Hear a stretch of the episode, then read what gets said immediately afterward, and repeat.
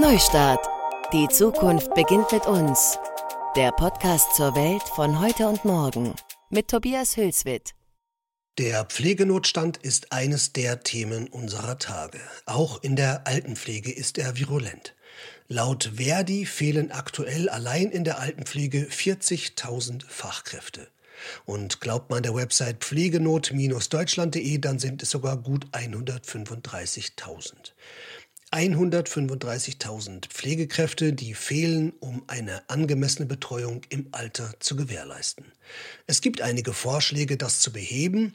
Die zielen darauf ab, den Beruf der Altenpflegerinnen attraktiver zu machen, zum Beispiel durch höhere Löhne bei besseren Arbeitsbedingungen oder durch digitale Assistenzsysteme. Die könnten den Fachkräften aufwendige Dokumentationsarbeit oder schwere körperliche Tätigkeit abnehmen. Eine andere häufig praktizierte Lösung in Anführungszeichen ist es, Arbeitskräfte aus dem Ausland zu holen. Ob all diese Ansätze das Problem im Kern beheben können, ist fraglich, zumal die Zahl der zu Pflegenden gegenüber den Jüngeren aufgrund der Alterspyramide stetig ansteigt. Was also kann man tun? Gute Ideen sind gefragt und eine besonders spannende kommt aus Leipzig, nämlich die Quartierpflege. Ausgedacht und entwickelt haben das Konzept dazu der Verein Gemeinsinn stärken und sein geschäftsführender Vorstand Florian Kiel. Bei der Quartierpflege geht es darum, jenseits von Digitalisierung und Anwerbung von Arbeitskräften aus dem Ausland solche Potenziale zu aktivieren, die bereits vor Ort überall vorhanden sind, nämlich die Nachbarn. Es ist eine Idee, die die Pflege erleichtern, das Fachkräfteproblem lösen und das Viertel sozial aufwerten könnte. Wie die Quartierpflege genau funktionieren soll, darüber habe ich mit Florian Kiel in seinem Garten in Leipzig-Gohlis gesprochen. Florian, du bist Geschäftsführer eines Vereins namens Gemeinsinn Stärken mit Sitz in Leipzig und euch geht es, das ist auf eurer Website zu lesen, darum, handfeste, pragmatische Strukturen zu schaffen, um aktuelle gesellschaftliche Herausforderungen zu bewältigen. Zitat Ende. Zu euren Projekten zählen entsprechend dann eines zur Vermittlung von Medienkompetenz an SchülerInnen, aber auch eine Blaupause für Kitas in Kleingartenanlagen. Da liegt nach eurer Einschätzung ein Potenzial von 500.000 neuen naturnahen Kitaplätzen in 13.000 Kleingartenanlagen in ganz Deutschland. Das aber nur am Rande erwähnt. Auch ein schönes Thema, müssen wir ein andermal drüber sprechen. Und eben das Projekt Quartierpflege. Und über das wollen wir heute miteinander sprechen. Aber erst wollen wir einmal über das Problem der Pflege in Deutschland allgemein sprechen und speziell in der Altenpflege. Warum habt ihr euch dieses Thema ausgesucht? Was ist da los? Der Ursprung des Projektes liegt in einer Diskussionsrunde, die wir gemeinsam mit der NATO, das ist ein soziokulturelles Zentrum in Leipzig, äh, ausgerichtet haben. Das ist inzwischen oh, drei, vier Jahre her. Und es war eine ganze Reihe von uns, wo wir uns mit unterschiedlichen Berufsbildern beschäftigt haben. Unter anderem mit PflegerInnen, mit den ArbeitgeberInnen in diesem Sektor, mit den unterschiedlichen Anspruchsgruppen für Pflege. Und aus diesen Diskussionsrunden ist dann ein Kerngedanke entstanden und der hat zu einem Modellprojekt geführt. Und das war sozusagen der Ursprung der Quartierpflege. Haben wir uns nicht ausgedacht, sondern ist äh, aus dieser Gruppe heraus entstanden. Mhm. Und ihr bearbeitet ja Themen, in denen ihr gesellschaftliche Herausforderungen seht. Was ist das Problem in der Altenpflege? Es gibt einfach zu wenig Fachpersonal. Der Fachkräftemangel ist ja in aller Munde in vielerlei Branchen. Aber im Besonderen auch in der Pflege ist ja auch vielfach öffentlich diskutiert, aber es gibt keine Lösungen dafür. Also man hat probiert, ähm, osteuropäische äh, Pflegerinnen äh, nach Deutschland zu holen. Das hat auch in Teilen funktioniert, bringt erhebliche Probleme mit sich für die osteuropäischen Staaten, aus denen äh, diese Menschen zu uns kommen. Inwiefern? Sind Versorgungsprobleme in äh, deren Ländern, die dann übrig bleiben. Das ist bei Ärzten so, aber das ist bei PflegerInnen ganz genauso. Der Markt dort ist dann leer, leergefegt. Ähm, das sind ja sowieso auch überalternde Gesellschaften. Das heißt, die haben dann stärkere Probleme als wir. Insofern ist also zum Beispiel ein Gang nach Vietnam oder Asien insgesamt, und, um dort Menschen zu rekrutieren, auch keine gute Idee. Weil dann dort die gleichen Probleme entstehen. Richtig. Und hat, sagen wir mal, das ist vielleicht jetzt ein bisschen wie soll ich das sagen, das ist spitz formuliert, aber das ist, äh, hat auch etwas mit unserer kolonialistischen Vergangenheit zu tun. Es ist einfach keine gute Idee, aus ferner Länder Menschen zu rekrutieren für Aufgaben, die wir nicht selber leisten wollen oder können. Und insofern ist das etwas, wo wir das kritisch sehen, wo wir auch das Potenzial eigentlich für ausgeschöpft halten. Und eine zweite Möglichkeit, die öfter diskutiert wird, den Fachkräftemangel zu begrenzen, ist Digitalisierung. Aber was soll denn das sein? Ein Roboter in der Fläche Sachsens, bis der da angekommen ist, ich kann mir auch nicht vorstellen, was ein Roboter mit Sorge zu tun hat. Der kann vielleicht eine Tätigkeit verrichten, aber das Umsorgen von Menschen im Alter ist doch etwas anderes. Und insofern ist die einzige übrig bleibende Zielgruppe Nachbarschaft. Das sind wir. Da kommen wir gleich noch dazu. Aber warum wollen denn so wenig Leute, was denkst du, diesen Beruf erlernen und ergreifen, Altenpfleger, AltenpflegerInnen? Ich glaube gar nicht, dass das so wenige sind. Ähm, da gibt es bestimmt auch viele, die das gerne möchten, dann aber vielleicht auch beim zweiten Überlegen denken, Mensch, als Banker verdiene ich mehr oder in Hab einer nicht anderen... So krasse Arbeitszeiten. Ja, genau, zum Beispiel. Also das ist eine ganz klassische Konkurrenzsituation zu anderen Berufen. Und da ist die Pflege aktuell einfach im Hintertreffen. Und da kann man gerne jetzt ein, zwei Euro die Stunde drauflegen. Das ändert an dem eigentlichen Problem nichts. Andere Berufe sind auch attraktiv oder attraktiver. Also es ist zu schlecht bezahlt, es fehlt wohl auch gesellschaftliche Anerkennung. Ähm, ich habe auch gelesen, dass die vorgeschriebenen Pausen zwischen den Schichten gekürzt worden sind. Ja. Vor einiger Zeit um zwei Stunden. Da kann es also passieren, dass man um 19 Uhr mit der Schicht endet und um 4 Uhr früh gleich wieder die nächste hat. Ja. Ähm, das alles ist sehr unregelmäßig und ähm, es greift die Leute wohl schon extrem an. Und auch die Abbruchquote in der Ausbildung ist sehr hoch. Jemand hat da von einem Medizinstudium Leid gesprochen, also von absurd hohen Anforderungen in der Ausbildung, an der auch schon viele scheitern. Ähm, jedenfalls äh, glaubst du, dass wir das mit Digitalisierung äh, und auch mit vielleicht Werbung für den Beruf nicht in den Griff kriegen? Das sind flankierende Faktoren, die sind nicht schlecht. Es ist gut, an der Attraktivität des Pflegeberufs zu arbeiten. Da gibt es auf jeden Fall Potenzial nach oben. Und auch bei der Digitalisierung, das betrifft jetzt nicht nur die Pflege, sind wir in Deutschland ziemlich am Anfang. Also Chapeau, wenn da jemand was tut, aber das ändert am Kernproblem nichts. Wir brauchen, ähm, da gibt es verschiedene Szenarien, zwischen 250 bis 500.000 Menschen bis 2030, das ist bald. Der Arbeitsmarkt ist leergefegt. Unsere demografische Lücke schlägt da jetzt richtig zu in den nächsten Jahren. Die ähm, Überalterung der Gesellschaft hilft nicht, ganz im Gegenteil. Und die Nachbarschaft ist ein großer Teil der Lösung. Und ihr nennt das Quartier Pflege. Der Begriff ist ja mehrdeutig. Es könnte ja auch gemeint sein, dass Menschen das Quartier pflegen, also architektonisch, aber auch sozial. Gärtnerisch auch. Gärtnerisch zum Beispiel auch. Ich glaube, so ist es nicht gemeint oder schwingt das doch auch mit? Nein, also Quartier heißt bei uns, wir sind in einem Kleinquartier. Ähm, es handelt sich um 1500 Menschen in der Art und Weise, wie wir denken, weil das eine überschaubare Nachbarschaft ist. Und es hat etwas auch mit Quartiermanagement zu tun, weil Pflege in der Pflegeversicherung ist nicht nur sozusagen wirklich Pflege, was wir so unter dem allgemeinen Begriff verstehen, sondern es ist auch Alltagsbegleitung und Hauswirtschaft. Und das ist so ein bisschen aus dieser Pflegeberuflichkeit heraus so, dass Pflege eben so ein allumfassender Begriff ist. Hat auch die Pflegeversicherung so definiert. Da gibt es halt so Leistungskataloge und in diesen Leistungskatalogen ist eben auch Hauswirtschaft drin, da ist Kochen drin, da ist Einkaufen gehen drin, da ist mit dem Hund spazieren drin, da ist Duschen drin, da ist Nagelpflege drin, relativ viele Sachen. All das bezahlt die Pflegekasse und ähm, das ist Teil der Pflegeversicherung. Und wir gehen eigentlich hier von einer äh, Grundlage aus, die seit 1994 existent ist. Ähm, die Pflegeversicherung gibt es seit dieser Zeit und die ist auch genau so konzipiert, dass Nachbarschaft dort an erster Stelle steht, neben den Angehörigen. Darüber wollte ich auch mal reden. Wenn man da nämlich reinschaut und nachliest, dann es, sieht es ja so aus, als sei vom Gesetzgeber eigentlich die Pflege im Seniorenheim die Ausnahme. Und so ist es. Der Regelfall sollte die Pflege zu Hause sein. So ist es. Das ist ja nun aber überhaupt nicht mehr so. Mhm. Wir sind alle anders eingebunden in die Arbeitswelt. Und ähm, viele Leute sagen ja auch frei von der Leber weg, ich will meine alten Eltern beispielsweise nicht zu Hause pflegen. Also dahin wird es sicherlich nicht hin zurückgehen.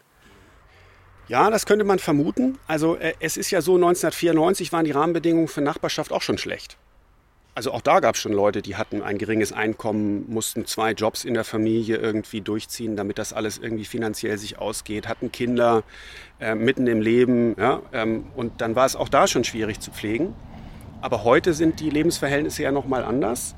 Und im Osten im Besonderen, weil viele in Westen rüber gemacht haben aus der mittleren Generation heutzutage, dort arbeiten und jetzt ihre Eltern alt werden. Wie soll denn da die Pflege funktionieren, wenn derjenige, diejenige in Aachen arbeitet und dann ähm, die Eltern in Leipzig wohnen? Das haut nicht hin. Und deswegen ist da Nachbarschaft eben etwas ganz, ganz Wichtiges. Und die Rahmenbedingungen aktuell, um sich in der Pflege als Nachbarin zu engagieren, ist richtig schlecht. Also man kann da Ehrenamt machen ähm, und das ist es. Und ansonsten äh, kriegt man Hungerlöhne äh, für etwas, was eigentlich eine wirkliche, richtige, gute, soziale, anstrengende Aufgabe ist. Aber ich muss immer nachfragen. Du hast eben gesagt, auch Dinge wie Einkaufen und mit dem Hund Gassi gehen für einen äh, zu pflegenden Nachbarn sei ja. abrechenbar über die Pflegeversicherung. Macht das irgendjemand? Weiß das irgendjemand? Wer kann denn das abrechnen? Der normale Nachbar oder nur der Pflegedienst? Alle können das abrechnen. Das ist äh, vielleicht überraschend, aber es gibt einen Unterschied in der Pflegeversicherung. Das eine sind Pflegegelder und die werden an die zu Pflegenden direkt ausgeschüttet. Und diese Pflegegelder sind für Laien da, also für Nachbarn. Und der Gesetzgeber hat da gesagt, das ist mir für Pflegegrad 2, ist mir das 500, 600 Euro wert. Sind ja Laien. Und Experten, Professionelle, für den gleichen Pflegegrad kriegen 1300 Euro. Und dann können das eben ambulante Pflegedienste abrechnen oder auch neuerdings Betreuungsdienste, die sich auf Hauswirtschaft oder Alltagsbegleitung fokussieren.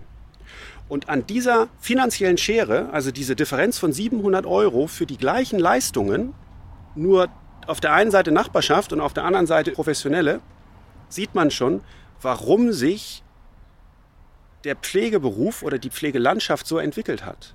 Warum wir mehr stationäre oder ambulante Dienste haben, weil da einfach mehr Geld reinfließt.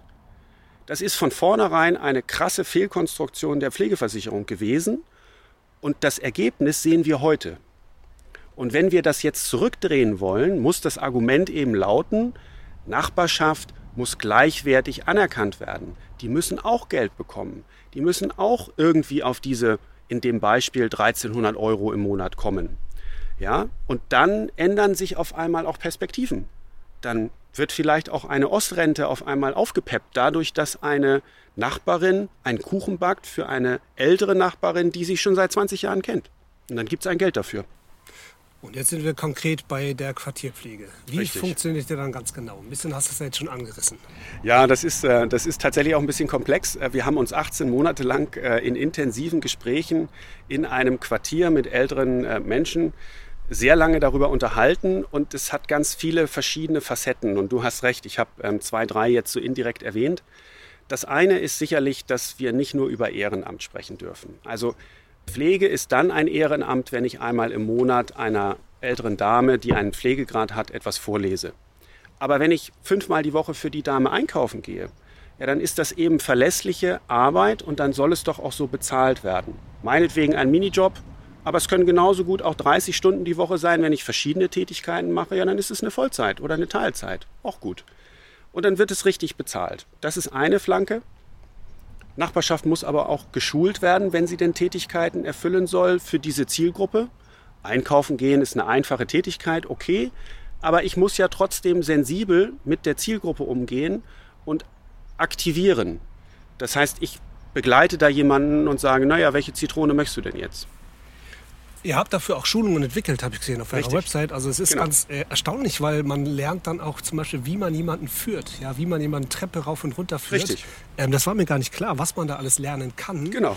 Aber für all diese Tätigkeiten habt ihr Schulungen entwickelt. Also bei genau. euch würden interessierte NachbarInnen jeden Alters, nehme ich mal an, ja. sich schulen lassen, um ja. dann diese Grundpflegetätigkeiten übernehmen zu können. Und die gehen bis zum Duschen. Richtig, so kann man sich das vorstellen. Vom Einkaufen bis zum Duschen. Vom Einkaufen, Hauswirtschaft, ja, Alltagsbegleitung, Vorlesen bis Grundpflege, Duschen. Und jede dieser einzelnen Tätigkeiten, das sind so 30, 35, ähm, die kann man innerhalb von anderthalb bis drei Stunden schulen. Und das ist eine Hürde, die kann jede Nachbarin, jeder Nachbar auch nehmen. Und das ist uns wichtig, ja, pro Tätigkeit zu schulen und dann kann eben ähm, auch diese Tätigkeit ausgeübt werden. Und will der Nachbar dann nicht nur einkaufen helfen, sondern vielleicht auch ähm, beim Duschen helfen, irgendwann drei Jahre später, ähm, dann wird für diese Tätigkeit geschult. Nochmal eine kurze Zeit und dann ist gut. Eine dritte Komponente ist auch ganz wichtig, ist ein Fallmanagement vor Ort. Und natürlich kann man nicht erwarten, dass sich Nachbarschaft selbst organisiert, dass sozusagen man sich selber begleitet und irgendwie drüber guckt, ob man es jetzt auch richtig gemacht hat, zum Beispiel beim Duschen. Ähm, da gibt es ja bestimmte Hilfegriffe, die, die, die wichtig sind, die auch richtig auszuführen. Da muss jemand drüber gucken und der oder die, die müssen professionell sein. Und das ist das Fallmanagement und es lohnt sich auch, weil wir, das ist die vierte Flanke, in Kleinquartieren denken und bei 1500 Menschen und 10% Pflegegrad, die wir in der Gesellschaft, gerade auch in Sachsen haben, ist genug da. Da sind genug ältere Menschen oder auch jüngere Menschen, die einen Pflegegrad haben, die Hilfe benötigen. Und dieses Fallmanagement vor Ort ist dann ausgelastet. Ich persönlich bin sogar der Meinung, dass eine Vollzeitstelle da gar nicht ausreicht. Das heißt, da ist so viel Bedarf eigentlich vor Ort, dass wir in ganz kleinen Einheiten denken können. Und das ist die fünfte Flanke, wenn man so will. Diese Vertrautheit in der Nachbarschaft, die ist wichtig. Ich kann hier nicht in 25.000 Leuten denken. Die, die kennen sich ja alle gar nicht. Wir setzen darauf, dass Tante Erna und die Nachbarin Rita, die kennen sich, die hocken seit 20 Jahren nebeneinander, ähm, haben sich vielleicht sogar aufwachsen sehen irgendwie oder älter werden sehen. Und irgendwann ist diese Distanznorm, so nennt man das, dieses ich, ich bin Nachbar, ich komme da nicht über diese Türschwelle rüber, die geht irgendwann weg, wenn ich das gut organisiere. Irgendwann, das habe ich selber in meinem Hauseingang erlebt, ist eine ältere Dame gestürzt, bei der war ich noch nie in der Bude die ist hingefallen, ich musste sie aufheben. Ich hatte diese ältere Dame auf einmal direkt vor der Brust. Ähm, so nah war ich der noch nie und habe der in ihren Hausflur geholfen. Und dann saß ich da und habe geratscht. Und so überwindet man Distanz. Und so muss man sich das auch in einem Quartier vorstellen. Das geht nicht von heute auf morgen, sondern da wächst man hinein. Und diese Rahmenbedingungen dafür zu schaffen, darum geht's. Und in dem Sinne ist Quartierpflege eben auch Pflege des Quartiers als sozialen Ensembles. Ja, und das finde ich ganz toll. Das ist etwas, was mich wirklich auch fasziniert und wo, wo ich sage, da, da möchten wir auch wirklich Energie reinstecken. Wenn ich mir die Summen der Pflegeversicherung angucke, das sind, haben wir eben in dem Beispiel Pflegegrad 2, äh, glaube ich, 1300 Euro im Monat pro Person, pro zu Pflegendem. Das sind Millionen pro Jahr in einem Kleinquartier. Und diese Millionen sind ja Millionen Euro, das sind alles soziale Interaktionen. Das ist jetzt beim Duschen helfen, das ist Zahn, äh, Zähneputzen, das ist Kuchenbacken, das ist Reinigen, das ist Wäschewaschen. All das sind soziale Aktionen und es sind vor allen Dingen auch zum Teil Gruppenaktionen. Ich kann ja gemeinsam kochen. Und dadurch steigt in einem Quartier soziale Teilhabe immens. Und das ist doch etwas ganz, ganz Wichtiges, was uns sowieso in der Breite der Gesellschaft aktuell fehlt. Zumal im ländlichen Raum, wo wir ja überalterte Strukturen haben, wo viele auch in ihren Häusern vielleicht einfach alleine sind. Ähm, auch in der Stadt gibt es das Phänomen.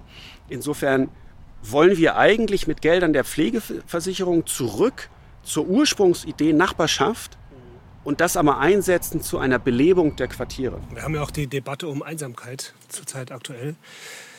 Und es gibt ja Einsamkeitsmanager schon auf dem Land in Brandenburg, habe ich gehört. Das wusste und ich ähnliches. Nicht. Das, und ähm, ähm, da, dieses Problem würde man damit vielleicht auch mit noch Genau. bearbeiten. Das gibt es ja auch in Städten, definitiv. Richtig.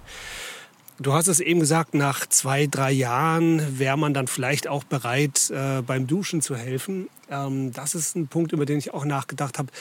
Einkaufen gehen, klar. Ähm, Im Haushalt mal helfen, auch sehr gerne. Aber jetzt dem Nachbarn, auch wenn man ihn schon seit 20 oder gerade wenn man ihn seit 20, 30 Jahren kennt, beim Duschen zu helfen, da werden doch viele irgendwie Hemmungen haben. Bearbeitet ihr das auch irgendwie mit in euren Schulungen? Ja, natürlich, das ist uns ja auch wohl bewusst. Also die Quartierpflege, muss man noch mal sagen, ist ja in dem Sinne kein Wunschkonzert. Es ist keine 1A-Lösung, sondern das ist die Sicherstellung von Grundversorgung in der Pflege. Wenn der Fachkräftemangel so groß ist, dass ein Mensch mit Pflegegrad keinen ambulanten Dienst mehr findet. Und diese Situation ist ungefähr einen Monat weg. Also in der Fläche Sachsens ist sie akut. Ja? Also wenn im nächsten Monat da jemand einen Pflegegrad bekommt, dann kann der rumtelefonieren und es kommt kein ambulanter Pflegedienst. Die ist schon da. Oder in Leipzig beispielsweise noch vielleicht drei, fünf Jahre entfernt, je nachdem, wie die Personalsituation ist. Und dem eine flächendeckende Grundversorgung entgegenzusetzen, das ist das Modell der Quartierpflege. Dass das ein dickes Brett ist, klar. und dass das eben auch nicht immer sozusagen etwas Schönes, Feines ist. Klar. Aber deswegen sagen wir ja auch, es ist kein Ehrenamt, das ist Arbeit. Und die muss eben auch honoriert werden. In Geld, in Wertschätzung, in Begleitung, in Schulung, in der Belebung des Quartiers, sodass ich mich auch näher fühle meinen Nachbarn wieder gegenüber. Und dann kann so etwas funktionieren, diese Schwelle tatsächlich zu überschreiten und dann das auch nicht mehr komisch zu finden, sondern als eine gute nachbarschaftliche Geste zu verstehen, die Teil des sozialen Umfelds ist. Um nochmal zu checken, ob ich das richtig verstanden habe. Im Prinzip könnte man das heute schon machen. Also es könnte jemand hingehen in einem Dorf beispielsweise und sagen, ich biete euch diese Dienste an als Laie, ich eigne mir das so an und wir rechnen das über die Pflegekasse ab. Das würde im Prinzip schon gehen. Was ihr macht, ihr gebt ihm irgendwie nochmal einen Rahmen. Richtig. Und ihr schult. Und Richtig. Der Unterschied ist folgender. Es gibt so Ansätze ja auch schon. Es gibt ähm, beispielsweise hier in Leipzig ein Pflegenetzwerk. Äh, dort werden sogenannte NachbarschaftshelferInnen ausgebildet und die düsen dann alleine durch die Gegend. Das beruht auf einer sächsischen Landesnorm ähm, und da gibt es bestimmte Einschränkungen dazu. Zum Beispiel, dass man nicht mehr verdienen darf als 10 Euro. Und man muss seine Versicherung zum Beispiel, seine Haftpflichtversicherung für Unfälle, wenn ich pflegerisch äh, Unfug baue, ähm, da muss ja irgendwer haften. Und die muss man selber sozusagen abschließen als Pflege, als Nachbarschaftshelfer. Das ist so ähnlich wie bei Hebammen. Auch eigentlich ein Problem, dass da die Individuen sich versichern müssen. Und dieses Problem wollen wir nicht neu kreieren, sondern das braucht eine Struktur. Und ganz wichtig ist auch, dass wir das aus der Anonymität äh, sozusagen herausheben, dass es transparent wird, dass es kontrollierbar wird, dass die Qualität gesichert werden kann. Es sind ja Laien, die muss ich unterstützen und ich muss auch den zu Pflegenden Vertrauen geben, dass das eine gute Leistung ist, auch wenn das Laien sind und die das nicht gelernt haben. Und um diese Transparenz herzustellen, braucht es eine, hört es jetzt technisch an, aber das ist eine zentrale Abrechnung. Also es fließt nicht Geld von einer schwarzen Tasche des Nachbarn in die nächste schwarze Tasche, sondern es fließt Geld im Kleinquartier über Trägerstrukturen. Und dieser Abrechnungsprozess garantiert dann Transparenz für die zu Pflegenden, aber auch für die NachbarInnen. Ja? Und das ist uns ganz wichtig und das eben in so einem Modell zu denken und nicht stecken zu bleiben in so einer Notlösung, die ohnehin nicht funktioniert und auch Risiken birgt. Zum Beispiel Risiken der Gewalt. Also in, in der Pflege gibt es ja auch ganz viel Gewalt, weil man sich irgendwann als zu Pflegender auch in einer Abhängigkeitsposition befindet, sich auch nicht mehr so gut wehren kann und Einzelpersonen ausgeliefert ist. Auch einzelnen Nachbarschaftshelferinnen oder einzelnen Familienangehörigen. Das Problem lösen wir mit, weil wir in einem Netzwerk Gedanken arbeiten und ein Nachbarschaftsnetzwerk von fünf bis zehn Personen um eine zu pflegende Person herum existiert. Und das ist, wenn man so will, ist das eine soziale Kontrolle. Das hört sich komisch an, aber eigentlich stellt es sicher, dass diese dass Qualität da ist, dass Transparenz da ist, dass Probleme angesprochen werden und nicht verdeckt werden. Mit Gewalt ist dann hier gemeint, dass ähm, zu Pflegende Handlungen als Gewalt empfinden können, weil sie sich eben nicht mehr richtig wehren oder artikulieren können oder vielleicht auch aggressiv werden und mal auf den Nachbarschaftshelfer losgehen. Also ja, klar, da steckt so manches Potenzial dieser Art vielleicht auch drin. Müssen denn professionelle Pflegedienste Angst um ihre Arbeit haben dann? Nee, die Arbeit geht ja nicht aus. Also da schlägt so ein bisschen der Volkswirt in mir durch. Ähm, das ist ja ein, ein Riesenproblem. Ich habe einen riesen Fachkräftemangel. Ähm, das heißt, hier ist eigentlich genügend Arbeit da. Wir reden darüber, dass wir ein, ein zu viel an Arbeit anders verteilen. Und wenn man so will, ist das auch sehr gut für den Pflegeberuf, weil das der Professionalisierung dient. Ich kann mich als Pflegekraft dann auf das konzentrieren, was wirklich kompliziert ist, nämlich Behandlungspflege. Etwas, wo ich eine medizinische Ausbildung, eine pflegerische Ausbildung für benötige aber ich muss doch nicht drei Jahre eine Ausbildung machen und äh, hohe Anforderungen an die Qualifizierung, vielleicht sogar ein duales Studium absolvieren, um Einkaufsbegleitung zu machen. Das ist doch Unsinn. Und mein, mein liebstes Beispiel ist der Friseur. Der wird auch bezahlt aus Geldern der Pflegeversicherung. Ja, da habe ich mich gefragt, ältere Damen, die sehen manchmal so verunstaltet aus, obenrum. Und das ist eben vielleicht die Pflegerin gewesen, der Pfleger, der schlecht Haare geschnitten hat. Und das ist doch, das ist doch nicht professionell. Das habe ich ja nicht gelernt. Es gibt ja eine extra Zunft, äh, die sozusagen äh, den Friseurberuf ausübt. Und das kann man anders organisieren. Und da sage ich noch mal eine sechste, siebte Flanke dazu der Quartierpflege. Wir denken eben auch in kleinen räumlichen Anpassungen und es wird pro Quartier auch so Mehrzweckräume benötigen. Also am Beispiel Friseur. Ähm, wir haben dann eben da zehn Menschen, die nicht mehr selber zum Friseur kommen. Die kommen in einen Mehrzweckraum und dann kommt der Friseur zu uns. Da ist dann genug Bedarf da, das lohnt sich für den Friseur, der kann zehn Frisuren schneiden, kriegt noch ein Käffchen, ist nett und die Klientel vor Ort kann vorher ein Käffchen trinken, nachher ein Käffchen trinken, einen Kuchen essen und kriegt einen Haarschnitt. Und der ist dann auch professionell. Warum muss das eine Pflegekraft machen? Ist mir nicht klar. Ja, man muss mit Fantasie und kreativ auch an diese sozialen Situationen herangehen. Genau, das ist sozusagen unser Credo. Genau. Man nimmt viel zu viel für gegeben und kommt gar nicht auf die Idee, das irgendwie in Frage zu stellen. Du machst das Projekt ja nicht allein. Wer sind denn die Partner in dem Projekt?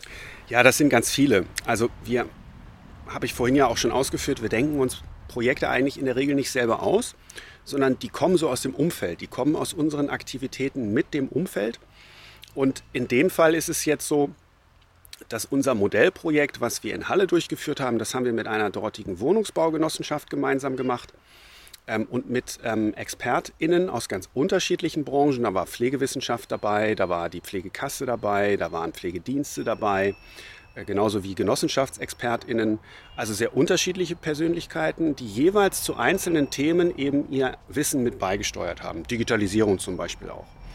Ähm, und jetzt in unserem Pilotprojekt, wo es tatsächlich um Umsetzung geht, nicht mehr um das Modell, wie machen wir es, sondern wirklich ähm, Experiment Quartierpflege ausprobieren hier in Leipzig, machen wir es mit einem sehr großen Partner gemeinsam, und zwar der Leipziger Wohnungsbaugesellschaft, die größte Wohnungsbaugesellschaft Sachsens. Und ähm, vermutlich auch, und daran arbeiten wir gerade, äh, mit aktiven ähm, TeilhaberInnen aus dem Bereich der Wohlfahrt, äh, der Wohlfahrtsverbände, der Wohlfahrtsorganisationen, weil es uns eben wichtig ist, einen Hebel zu entwickeln. Wir sind ja ein kleiner Verein und wir arbeiten sehr gerne mit größeren Partnern zusammen, damit wir was bewegen in der Szene. Mhm. Und der Vollständigkeit halber, auch die Heidehof Stiftung, die Software AG Stiftung und die Genossenschaftsstiftung sind beteiligt. Genau. Also die Quartierpflege ist sozusagen ein Programm geworden. Vorher waren das einzelne kleine Projekte. Jetzt ist es so ein bisschen ein Programm, weil da eben inzwischen drei, vier Projekte zusammengekommen sind. Und die GeldgeberInnen, die du da gerade aufgezählt hast, äh, das sind unterschiedliche Stiftungen. Die Genossenschaftsstiftung hat unser Schulungsprogramm äh, finanziert. Die Heidehof Stiftung das Modellprojekt in Halle. Und die Software AG Stiftung ähm, finanziert jetzt in größeren Teilen ähm, den Piloten hier in Leipzig.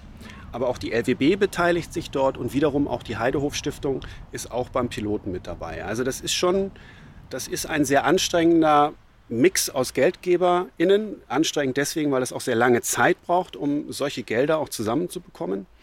Ähm, aber es ist eben auch ein Experiment und man braucht experimentierfreudige oder risikofreudige GeldgeberInnen. Das ist nicht so einfach. Wann startet denn das Projekt in Leipzig? Januar 2022 und dann läuft es drei Jahre. Ähm, wir sind da ähm, in zwei Kleinquartieren unterwegs. Das eine ist Schönefeld Ost ähm, und das andere ist die Straße des 18. Oktober. Beides Bestände der LWB und Genau, insofern läuft es bis Ende 2024. Du hast eben selber schon gesagt, das sind dicke Bretter zu bohren. Ihr seid ausgezeichnet worden in einem bundesweiten Wettbewerb Start Social Hilfe für Helfer. Der steht unter der Schirmherrschaft von Angela Merkel. Ihr habt da ein Stipendium äh, bekommen. Inwieweit spielt denn solche Anerkennung eine Rolle? Ich stelle mir vor, dass es eben, wie gesagt, dicke Bretter sind, mühsame Arbeit, manchmal vielleicht auch frustrierend, denn äh, alle Leute arbeiten in den Strukturen, die sie kennen. Und wenn jemand mit was Neuem um die Ecke kommt, dann machen nicht alle sofort die Arme auf. Ähm, inwieweit ist sowas wichtig, mal so eine Anerkennung zu bekommen zwischendurch? Das ist schon wichtig. Also ähm, natürlich ist es wichtig von in dem Fall jetzt ähm, ExpertInnen gesagt zu bekommen, dass wir keine schlechte Arbeit machen, sondern im Gegenteil das gut machen. Das ist auch in dieser Szene Gemeinnützigkeit oder ähm, Sozialwirtschaftlichkeit, ähm, in der dieser Wettbewerb eine Geltung hat, wichtig. In der Pflege kennt das keiner. In der Pflege geht es darum, ob das Konzept Sinn macht ähm, oder ob wir mit einem großen Partner gemeinsam arbeiten, den man nicht mehr ignorieren kann. Darum geht es.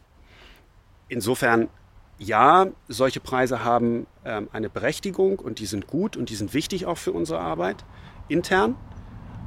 Auch bei GeldgeberInnen sind die wichtig und gut, äh, weil sie natürlich irgendwie eine externe Bewertung auch darstellen und sagen, okay, vielleicht ist es nicht so schlecht, das fördern wir dann. Aber wenn es tatsächlich um die Klientel geht, ähm, die PflegerInnen zu überzeugen, die Pflegedienstleitung mitzunehmen, den Vorstand der Caritas in Leipzig zu überzeugen, da brauche ich was anderes. Mhm. Ich meinte auch eher so für die eigene Motivation. Ich stelle mir das äh, ähm, nicht einfach vor, mit so einem Projekt rauszugehen und äh, praktisch für das ganze Land etwas Neues vorzuschlagen. Ja, aber das ist unsere Arbeit. Es ist ein Stück weit vielleicht sogar auch unser Naturell, äh, wenn man so will, von den Personen, die dort in der Gesellschaft für Gemeinsinn tätig sind. Ähm, ja, das, das ist natürlich eine schwierige Position. Wir sind ja nicht PflegerInnen. Ähm, wir kommen von außen und auf einmal kommt da jemand mit einer neuen Idee und ähm, das produziert natürlich Widerstand.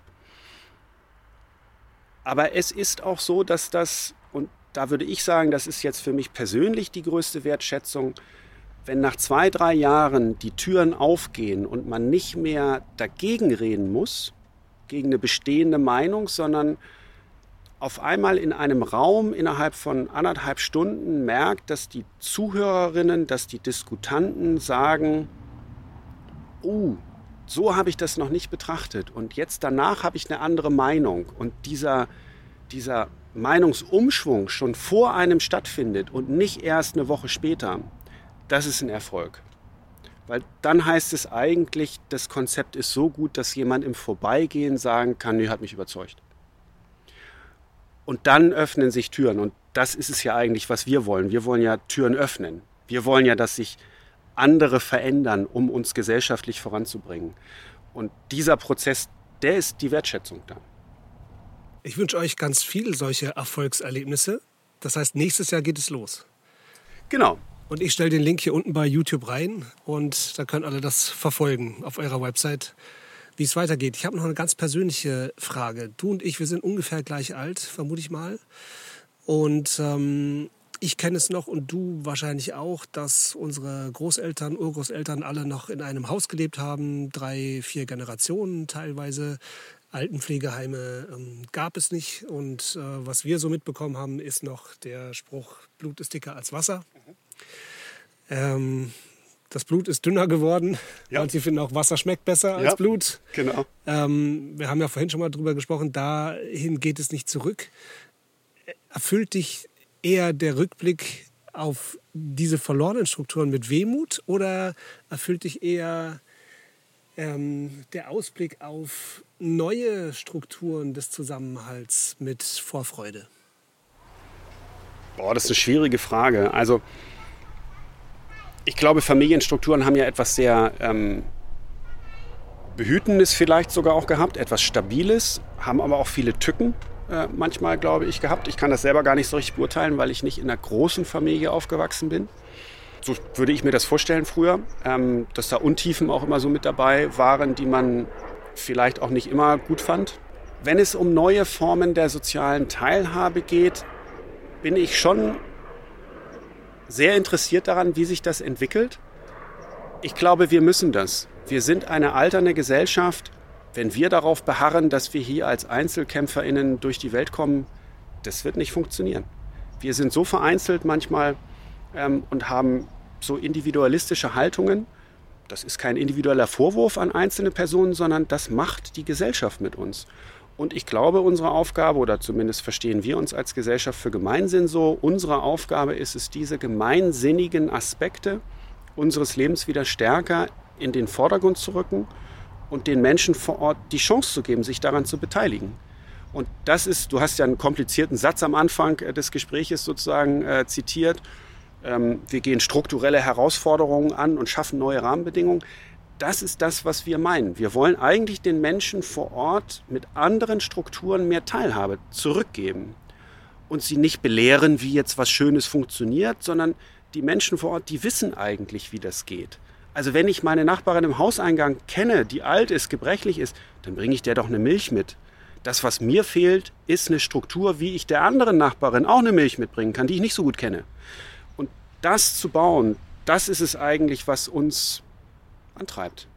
Weil das, das ist doch eine tolle Vision, wenn, wenn jemand, komme ich jetzt nochmal auf ein Beispiel aus der tatsächlichen Quartierpflege nächstes Jahr zurück, wenn wir es schaffen, in einem Quartier einen Vorratsraum zu bauen, wo eine Großfamilie einkaufen gehen kann, ganze Tüten voll Zeug mit in diesen Vorratsraum bringt, kühl stellen kann und eine Rollatordame in Begleitung eines anderen Nachbarn später zu einem anderen Zeitpunkt in einem Ausflug vorbeikommen kann, sich das Zeug holen kann, das ist doch top.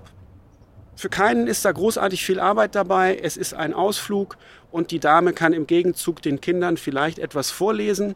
Nicht den gleichen Kindern, sondern auch eine ältere Dame ist nicht alleine abhängig und pflegebedürftig. Eine Dame, die nicht laufen kann, kann doch vorlesen. Und das kann eine andere Familie vielleicht in einer Randzeitenbetreuung für Kinder nutzen. Insofern ist da auch ganz viel Austausch mit dabei. Und diesen Austausch in der Gesellschaft, den wünsche ich mir eigentlich wieder stärker. Dafür möchten wir Strukturen schaffen und das tun wir mit der Quartierpflege. Und jetzt so ein kleiner Sidekick, äh, das tun wir auch mit der angesprochenen Schreberkita, mit Kitas in Kleingartensiedlungen, weil auch das ist ein Sozialraum, auch da geht es uns darum, die Brücke zwischen, sagen wir mal, älteren Gärtnern, die wissen, wie eine Gurke funktioniert, den Kindern wieder beizubringen. Ähm, und auch sozusagen das Grün in der Stadt zu nutzen für Vielfalt, für naturnahe Bildung, die wirklich vernachlässigt ist in unserem Land und die auf jeden Fall nicht ausreicht, um den Klimawandel zu bekämpfen. Und auch da geht es um Beteiligung, um das soziale Gefüge vor Ort. Das ist uns wichtig. Letzteres ist sicherlich auch ein dickes Brett zu bohren, die Kitas in die Kleingärten hineinzubringen, denn die Bestimmungen sehen das, glaube ich, in überhaupt keiner Weise vor. Das äh, ist ein anderes Thema, gerne in einem anderen Podcast. Es gibt viele Widerstände, kann man nachlesen. Ähm, und ähm, ja, da ist äh, noch etwas zu tun. Ich wünsche euch auch mit dem Projekt viel Erfolg. Äh, umso mehr, weil ich finde, ähm, es fehlt an Visionen solcher Art in unserer Gesellschaft. Wir sind irgendwie im Laufe der letzten Jahrzehnte eine recht visionsarme und Utopie- oder Utopiearme Gesellschaft geworden. Wir brauchen Projekte, die uns begeistern und Lust machen, auch auf die Zukunft. Projekte, die uns Teilhabe zurückgeben und das Gefühl haben, wir leben hier in etwas Sinnvollem mit ja, und nicht nur jeder so vor sich hin. Ich danke dir für deine Zeit. Gerne. Danke, dass ich hier sein durfte. Danke, dass ich äh, Zeit hatte, das Projekt so vorzustellen. Ähm, das freut mich sehr. Und ähm, wenn ZuhörerInnen Fragen haben, gerne eine E-Mail an post.gemeinsinn-stärken.de. Es gibt in jedem Fall eine Antwort. Und beteiligen kann man sich immer. Was mir nach dem Gespräch erst klar wurde, wenn es eine solche Ausbildung zur Quartierpflegerin gäbe, dann wäre das eine Tätigkeit, die jede und jeder nach einer entsprechenden kurzen, aber gründlichen Ausbildung jederzeit machen könnte. Die Abiturientin, während sie auf den Studienbeginn wartet, der Student neben dem Studium, Arbeitssuchende in der Überbrückungsphase, Eltern, die wegen des Nachwuchses zu Hause sind oder eben RentnerInnen, die, wie Florian Kiel ja schon sagte, froh wären, auf diese Weise ihre Rente ein wenig aufbessern zu können. Auch das macht das Konzept sehr attraktiv. Ich bin gespannt, ob und wie sich die Quartierpflege etablieren wird. Sie hörten Neustart. Die Zukunft beginnt mit uns. Der Podcast zur Welt von heute und morgen. Dieser Podcast wird gefördert von der Kampagne So geht Sächsisch des Freistaates Sachsen mein Name ist Tobias Hülswit. Ich bedanke mich fürs Zuhören, sage Tschüss und wir hören uns in der Zukunft.